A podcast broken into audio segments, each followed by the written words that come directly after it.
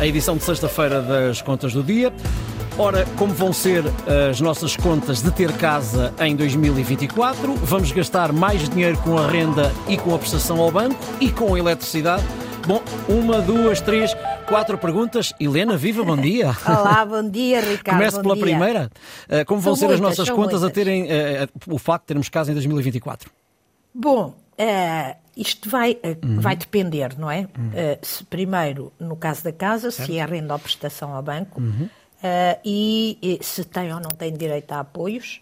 Embora hoje, por exemplo, uma das manchetes dos jornais, do Diário Notícias, Uhum. nomeadamente, é que o aumento da prestação, do apoio à renda da casa que está no Orçamento de Estado eh, está atrasada e a Segurança Social não sabe quando é que eh, ele vai ser pago. Há já um apoio, mas o Governo decidiu aumentar esse apoio, mas já lá vamos. Vamos começar pela eletricidade.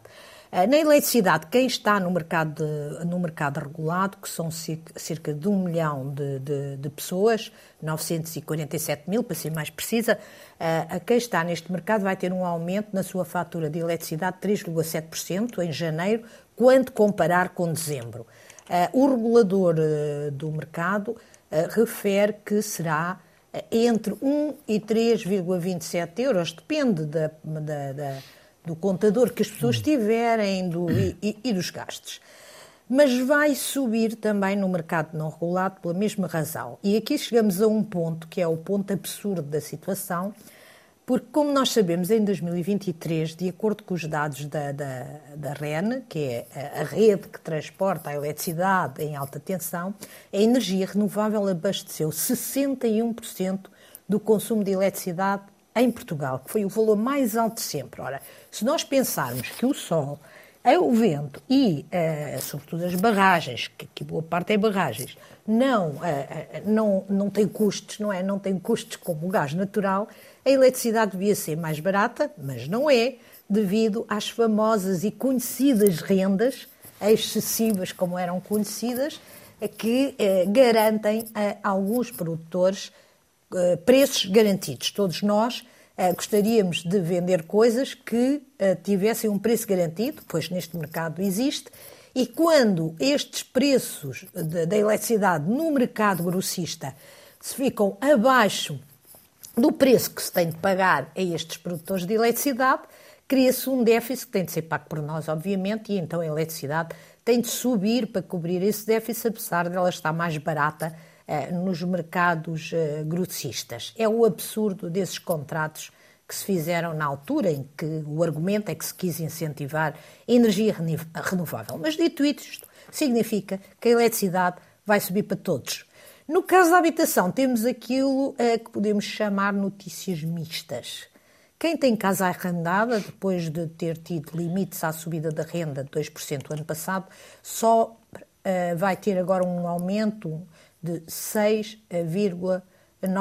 Claro que o senhorio pode optar por não fazer este aumento, que é um aumento que é permitido pela lei, que está regulamentado na lei, e a lei essa que foi interrompida o ano passado, mas como disse há pouco, o governo, em contrapartida, vai aumentar os apoios ah, às famílias que têm, a- às famílias que, que- pagam rendas de casa, até ao sexto escalão de IRS, para que e, e que tenham uma taxa de esforço de 35%, portanto é preciso ver se cumpre estes critérios, mas eh, há um reforço dos apoios para que as pessoas, na prática, só sintam um aumento da renda equivalente a 2%. Vamos ver quando é que vem este apoio, para já o Diário Notícias diz que está atrasado. Agora, é aquela que pode ser a boa notícia, Ricardo, que é Valha-nos isso. quem tem casa, que é o que tu gostas, não é? Com certeza. Já quem tem casa comprada com crédito pode, de facto, começar já a sentir um alívio na prestação, eh, na prestação da casa, como consequência da perspectiva de que o Banco Central Europeu poderá baixar as taxas este ano. Há algumas divisões, há uns que consideram que pode baixar já no primeiro trimestre, eh, há outros no fim do primeiro trimestre. Uh, alguns em março, abril, há outros que consideram que só será no início do verão, mas o que é certo é que esta perspectiva já se está a contagiar à famosa Euribor, Euribor é essa que já está uh, a descer. Por exemplo, a Euribor a seis meses estava no dia 1 de dezembro a 4% e no início deste ano em 3,8%.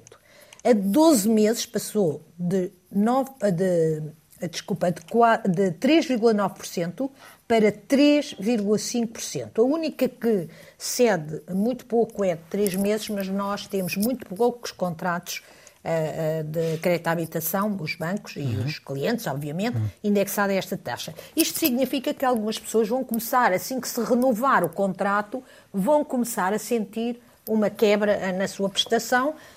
Não será isto suficiente para compensar todos os outros aumentos de que temos falado, Justamente. de que temos falado aqui, mas pelo menos é já um desaperto eh, financeiro que pode perspectivar um ano melhor do que aquele que estávamos a prever.